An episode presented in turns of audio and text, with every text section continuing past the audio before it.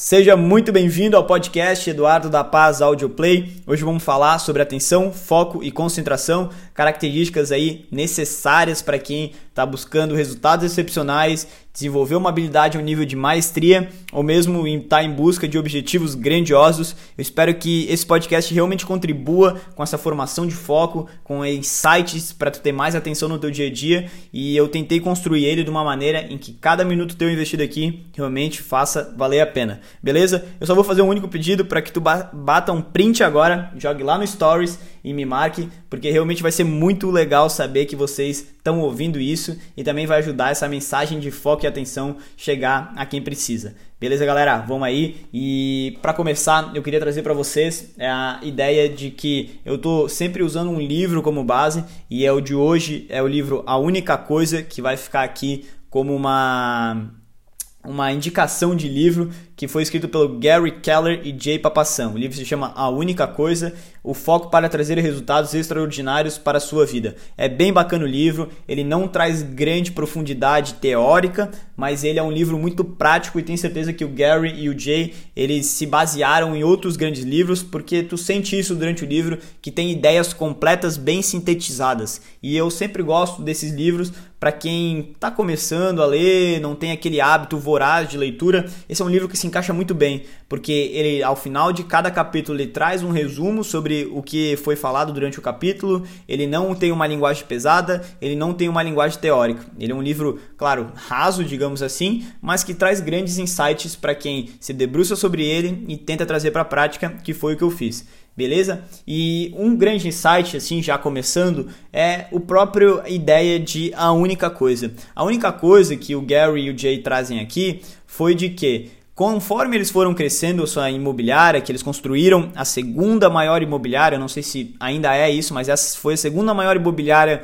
da América do Norte, eles falaram que eles, os problemas que eles mais enfrentavam era de conseguir delegar essas funções às outras pessoas e essas pessoas conseguirem fazer no tempo hábil que precisava ser feito. O Gary fala que ele começa a delegar para a pessoa fazer duas ou três tarefas e ele percebe que aquilo não tem um efeito ou que a pessoa não faz ou que faz de forma mal feita. E ele começa a diminuir a quantidade de coisas que ele vai passando para a pessoa até que chega um dia que ele hum, dá a gota da água dele e ele olha para a pessoa e fala assim: "Cara, a única coisa que eu preciso que tu faça é X". E ele vê que aquilo funciona. E a partir dali ele começa a desenvolver esse método de sempre delegar uma única coisa. O que eu fiz depois de ler essa introdução do livro foi trazer isso para o meu dia, principalmente em comunicações rápidas, que nem WhatsApp, ou até Instagram, onde a gente quer passar alguma coisa para a pessoa e a gente às vezes tenta passar muitas coisas e a pessoa não absorve. Então o que acontece, principalmente no WhatsApp, em contatos mais é, profissionais, o que eu tenho feito é, se eu tenho três, quatro coisas que eu preciso passar para uma pessoa, eu passo uma coisa, espero ela me dar um retorno, passo a segunda, espero ela me dar um retorno e passo a terceira. Não espero ela dar um retorno no sentido de ela fazer, porque às vezes tem duas, três coisas que eu preciso que sejam feitas até amanhã. Mas o que eu digo com retorno aqui é eu espero ela pelo menos me dar um ah, entendi, Eduardo, ou tirar alguma dúvida do primeiro tópico para daí eu passar para o segundo para o terceiro. Isso ajuda muito a comunicação porque não dá para ter uma estruturação e geralmente a pessoa quando está lendo no WhatsApp, ela não dedica grande tempo a ler aquilo, como um e-mail, por exemplo, onde tu pode escrever um longo e-mail e tu vai ter muito mais chances de que a pessoa leia ele por completo do que no WhatsApp um grande texto. Né? Então, acho que é bacana a gente trazer isso para o nosso dia a dia e buscar na comunicação já trazer essa única coisa que o Gary e o Jay falam aqui. E durante o livro, né, e até isso foi um dos principais insights que eu tive, foi de que eles trazem o foco como sendo uma característica que vai te ajudar não só a alcançar grandes objetivos, mas também ter clareza no teu dia, ter clareza na forma como tu lida as coisas e clareza, né, como trazem eles aqui, como trazem outros autores, é, é um dos fatores que te dá tranquilidade na vida. Porque quando tu não tem uma, uma organização do que tu está fazendo, do que é mais importante, do que é realmente importante para ti, tu começa a ter uma sensação de ficar perdido. E eu sempre tive muito isso, principalmente quando eu fui a São Paulo estudar, que era uma, uma quantidade absurda de coisas para estudar. Quando eu estava tentando entrar no Instituto Tecnológico da Aeronáutica, eu via que era muita coisa e eu não conseguia me organizar, eu não sabia o que fazer. Então é, eu vi o quanto isso me causou é, uma confusão mental. E trazendo para hoje no dia do trabalho eu também é, tô como eu tô mudando de, de função eu acabei vendo que pô legal eu ter um foco no que é mais importante eu desenvolver primeiro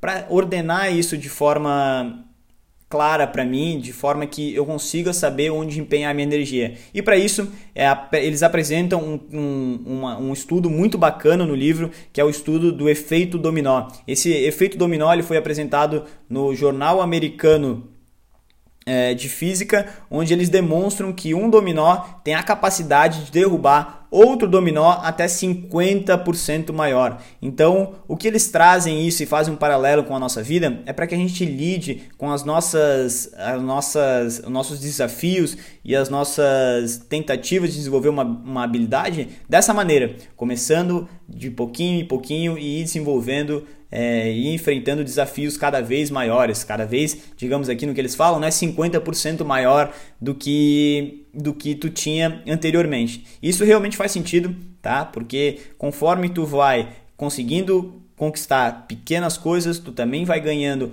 um pouco mais de segurança para enfrentar desafios maiores. E eu achei um, um, insight muito legal que eles trouxeram aqui essa, tá? E daí ao mesmo tempo, o que, que eles trazem? Que para funcionar o efeito dominó, tu tem que sequenciar os dominós. Tu não pode deixar eles espalhados porque isso não vai funcionar, eles precisam estar bem alinhados. E ele traz isso para a nossa vida de que o sucesso é sequencial. O sucesso é sequencial. Ou seja, tu precisa ir aos poucos construindo e aos poucos dominando área por área e aos poucos conquistando empresa por empresa ou categoria por categoria, enfim, tu precisa de pouco em pouco ir crescendo se tu realmente espera ter um amplo sucesso. Ainda que tu espere ter 10 empresas, tu precisa construir uma e vencer nela, e uma segunda e vencer nela. E assim aos poucos para que tu realmente esteja é, condições de empenhar tua energia de forma a derrubar esse primeiro dominó na tua frente tá? E aqui entra o ponto que eu falei antes da organização, porque é importante tu ter organização para alinhar esses dominós para daí começar a derrubar aquele que está à tua frente. Então isso é muito importante. Outro, outro grande insight que eu tive aqui e que daí vem nessa sequência também, quando a gente tenta é, organizar esses dominós, digamos assim, é tu começa a ser necessário é, elencar o que é prioridade para ti certo? Eles trazem aqui uma lista de coisas que dificultam a gente a desenvolver o foco, são seis coisas, e a primeira delas é realmente essa dos pesos e medidas que tu dá para cada coisa na tua vida. Se tu tenta julgar, que nem eles falam, tudo com a mesma importância, tu vai acabar não tendo foco em desenvolver aquilo que é realmente importante. Tu vai acabar não tendo uma clareza sobre o que tu deveria estar tá fazendo agora. E a forma como eu trouxe isso para minha vida é que eu já usava, né, a, a questão de checklists no dia, ou seja, definir três, quatro coisas que realmente são importantes para ti no dia, mas eu não elencava a prioridade dentro dessas quatro coisas. E depois que eu li esse livro, eu comecei a ver isso com muito mais é, importância eu elencar o que, que é mais relevante para mim ao que, que é menos. E elenquei um pouco a mais, ao invés de quatro, eu uso mais seis e boto lá o que é mais importante de todas, vou botando na ordem e traço uma linha onde até aqui eu sou obrigado a fazer no dia, né, que geralmente fica num terceiro e para baixo eu deixo mais três extras, mas já ordenadas na ordem do que realmente é relevante. Isso me ajudou muito porque me permite já ter uma, uma direção do que eu devo fazer e eu acho que vocês também podem aproveitar isso. O segundo ponto dos seis que eles trazem aqui é tentar executar multitarefas, ou seja, ficar mudando de uma de uma de uma de um ponto de concentração para o outro. Às vezes tentar tentar é, fazer um trabalho mexendo no WhatsApp, às vezes ficar verificando o teu e-mail de momentos em momentos. Então, assim, isso até é um tópico que aparece muito mais a fundo em outro livro do Cal Newport, que se chama Trabalho Duro ou Deep Work em inglês, que é a ideia de que grandes resultados estão vinculados à tua capacidade de permanecer grandes períodos fazendo a mesma coisa,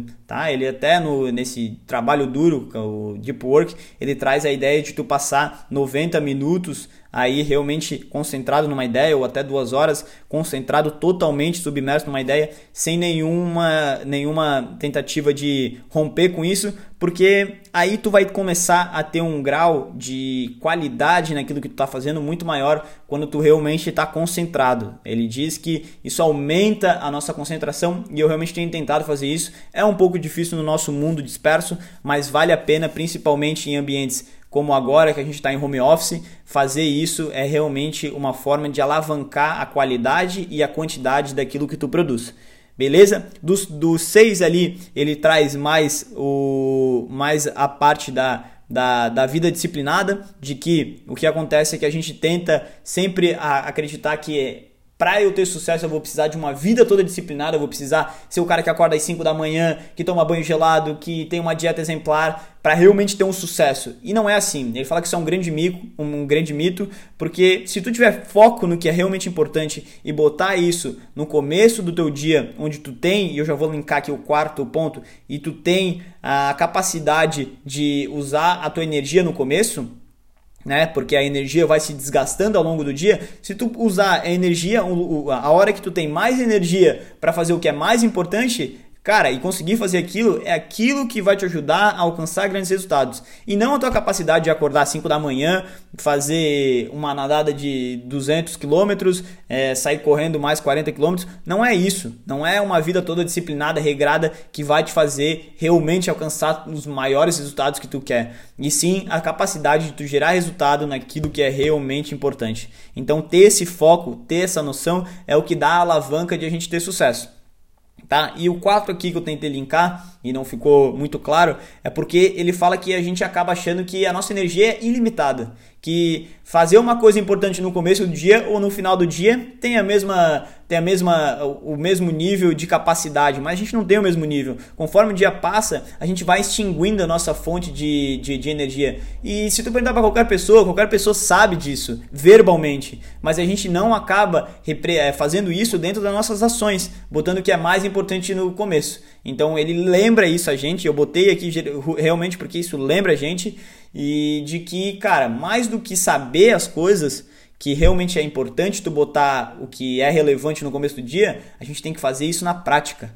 Focar primeiro no que é mais importante quando tu mais tem energia beleza? E também ao mesmo tempo ele traz a ideia, né, das seis aqui, a sexta eu não vou comentar, mas a quinta ele traz a ideia de vida balanceada. E lembrando, o livro ele fala sobre tu alcançar grandes resultados, resultados extraordinários e não uma vida medíocre, uma vida média. E eu não vejo que tenha grandes problemas em ter uma vida média, mas para quem quer ter resultados extraordinários é aquela de sempre, é aquela comum, né? Resultados extraordinários é, ações extraordinárias. Tu quer fazer o que ninguém faz, tu quer ter o que ninguém tem, faça o que ninguém faz. Então a gente tem que sempre alinhar o nosso discurso às nossas ações. Tu quer ser o Steve Jobs? Tu fala para todo mundo que tu quer ser o Steve Jobs? Ok, tu tem a capacidade de fazer o que o Steve Jobs faz, tem a capacidade de ficar tão isolado quanto ele ficou, tu tem a capacidade de trabalhar tanto quanto ele trabalhou, de fazer tudo que ele fez? Se não, é, alinha o teu discurso né? Não vale a pena ficar se desgastando, se iludindo, achando que tu vai fazer uma coisa se tu não representa isso dentro daquilo que tu faz. E isso é um lembrete assim muito massa do que ele traz pra gente. E o sexto, ele fala do grande é ruim, né? Que as pessoas têm essa impressão de que pensar muito grande é ruim, mas eu não, não, não, não, concordo muito com isso também. Acho que muita gente sabe que pensar grande é bom, que isso acaba alavancando nossas ações e por isso eu nem vou dar grande profundidade disso. Mas em, em, termos gerais, o livro traz muita coisa, traz muita, muitos muitos formatos onde a única coisa se expressa em questão de tu organizar a tua vida toda, organizar os próximos 10 anos, coisas que eu não concordo tanto, né? Que eu acho que a gente tem que focar realmente no que é mais importante agora, né? E claro, tu tem que linkar isso a um gosto teu, mas eu não acredito muito nessa necessidade de tu. É delimitar já os teus próximos 10 anos. Eu acredito que vale a pena a gente focar nos próximos 2, 3 anos e ir construindo e alterando conforme a gente vai crescendo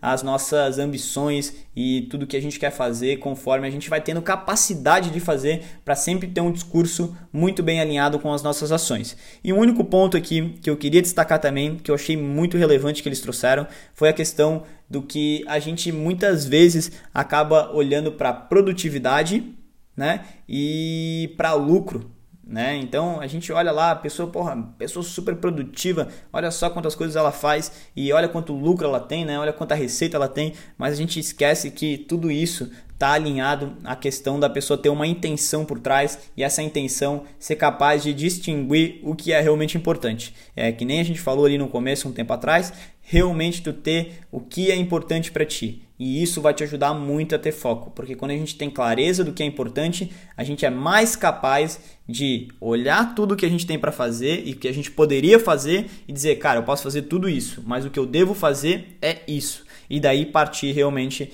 para essa, essa única coisa relevante para gente. Beleza, galera? Espero que vocês tenham gostado, espero o feedback de vocês e claro que esse não ficou o melhor dos melhores, esse é o primeiro, a gente vai evoluindo e se tiverem alguma coisa que acreditem ser legal de, de, de compartilhar para eu melhorar esse podcast, fica à vontade, eu ia adorar saber as ah, recomendações de vocês. Beleza, galera? Um abraço e até a próxima!